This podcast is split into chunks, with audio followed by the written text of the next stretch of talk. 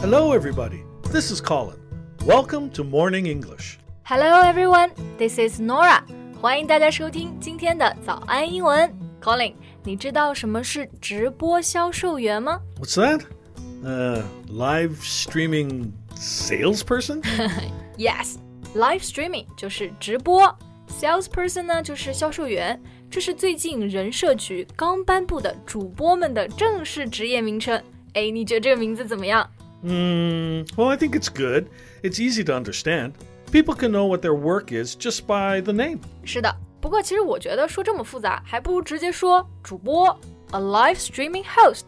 Well, that sounds more professional, like a TV host. Right，其实呢，除了主播之外啊，这几年还有很多的新职业。今天呢，我们就一起来看看这些职业如何来翻译吧。 在节目的开始，给大家送一个福利，今天给大家限量送出十个我们早安英文王牌会员课程的七天免费体验权限，两千多节早安英文会员课程以及每天一场的中外教直播课，通通可以无限畅听。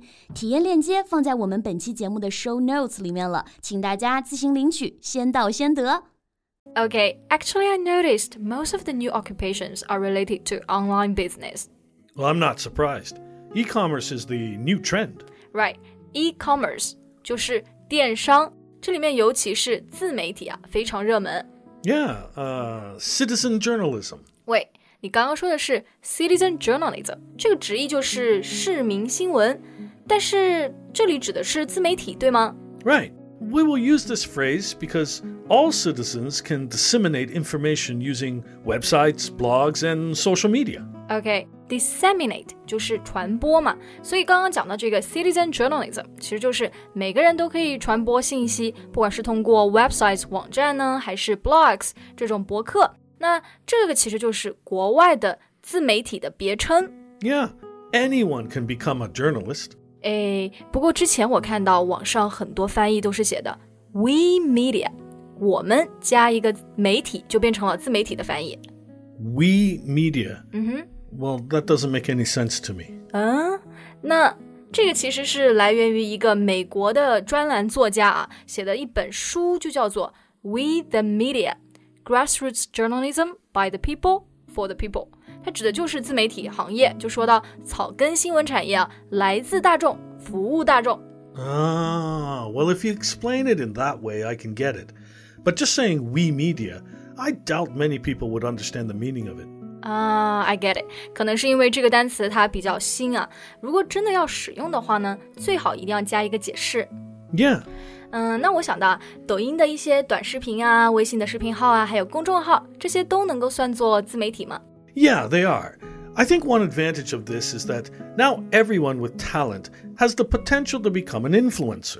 对，没错，influencer 就是指的有影响力的人 an online influencer，就是可以翻译为网红啊。那自媒体呢，也真的给了很多被看到的机会。比如说，最近早安英文也推出了这种视频号，内容非常的实用有趣，大家一定不要错过哟。Absolutely. You have a chance to see Norah's scary face every day. Beautiful face, you mean? Uh, all right, if you say so. OK，那说回来啊，我们要怎么来翻译从事自媒体的人呢？There is no official translation, but I think the phrase freelance journalist can fit. Freelance 就是指的自由职业嘛。 Yeah, like a freelance writer or a freelance photographer, etc. 对，那这里的这个 freelance journalists 就是指的自由新闻者，所以跟这个自媒体的人就比较接近了，就可以直接用作自媒体人的翻译。那这个词呢，也可以直接在末尾加一个 r，变成 freelancer， 就是变成自由职业者啦。 Uh, a freelancer is usually a person doing a doing particular pieces of work for different organizations. 嗯，就是 not just one company but several。 Yeah. 嗯，那我其实觉得啊，成为自由职业人也非常好，没什么压力。 Yeah, but you also have to worry about whether you'll have a stable salary every month. 嗯，也是。哎，不过你知道吗？其实我们这个行业啊，线上教育 最近啊也非常火，所以呢，也有一些新职业 Really? What's the name of the position? ，online learning consultants， 中文的翻译就是在线的学习服务师。 So students will consult the person when they have questions. Yeah, pretty much。这个其实俗话来说啊，就是教育机构的辅导老师。不过呀，他取了一个稍微不一样的名字。 So the TAs, teaching assistants. Yeah, yeah, yeah，其实就是我们说的这种 online TAs，就是在线的教学助手 （teaching assistants）。不过啊，很多老师他因为从这种线下转到线上嘛，要经历很多的困难，所以需要管理班级啊，还有很多问题要解决。So online TAs are very helpful. Okay, okay. So an online teaching assistant helps instructors with mm, classroom setup and connectivity, and uh, answers questions and the re- and and such. Yeah, yeah, yeah, you got it.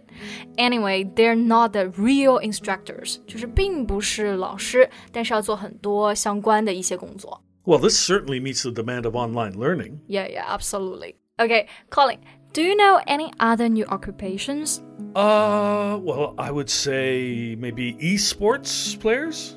Esports? 哦，就是电竞啊。 那 players 就是玩家嘛，这个非常的时髦啊。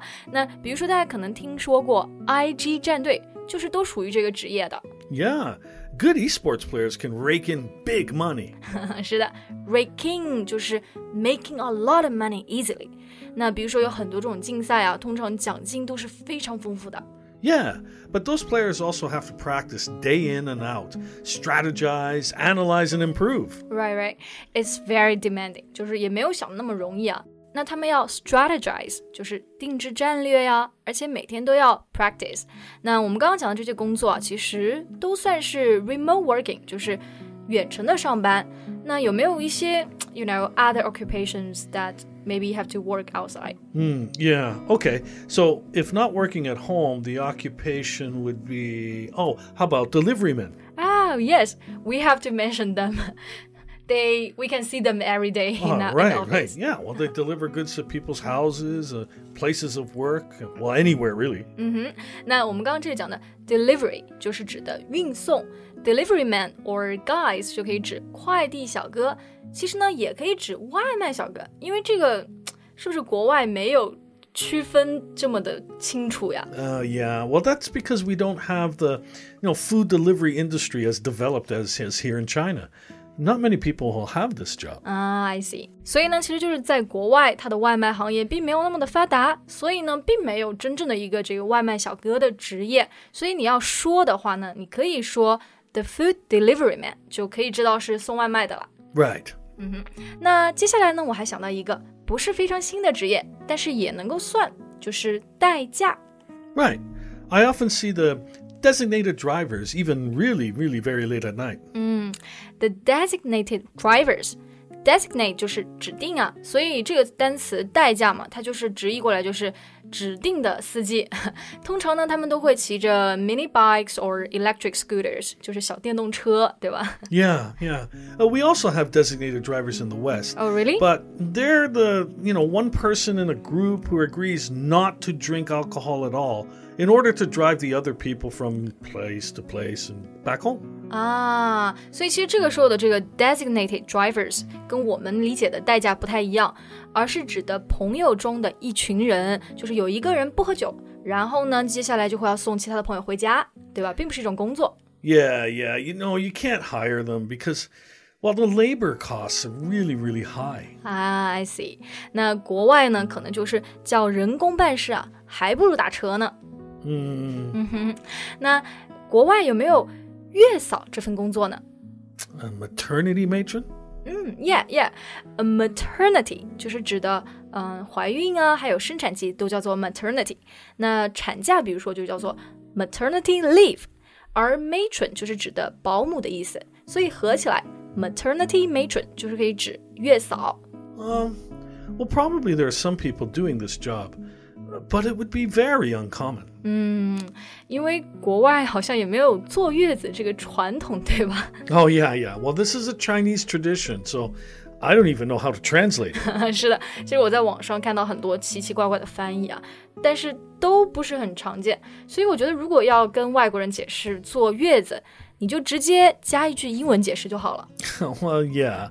Just saying in this period, women have to stay indoors for recovery and take special care of their eating habits. 对，所以啊，其实大家以后碰到一些词不知道翻译的话，也都可以用这种方法。好的，那我们今天呢就给大家介绍了很多的一些新职业，你还知道哪些新职业呢？或者是有意思的职业，都可以留言分享给我们哦。Thank you so much for listening. This is Norah. This is Colin. See you next time.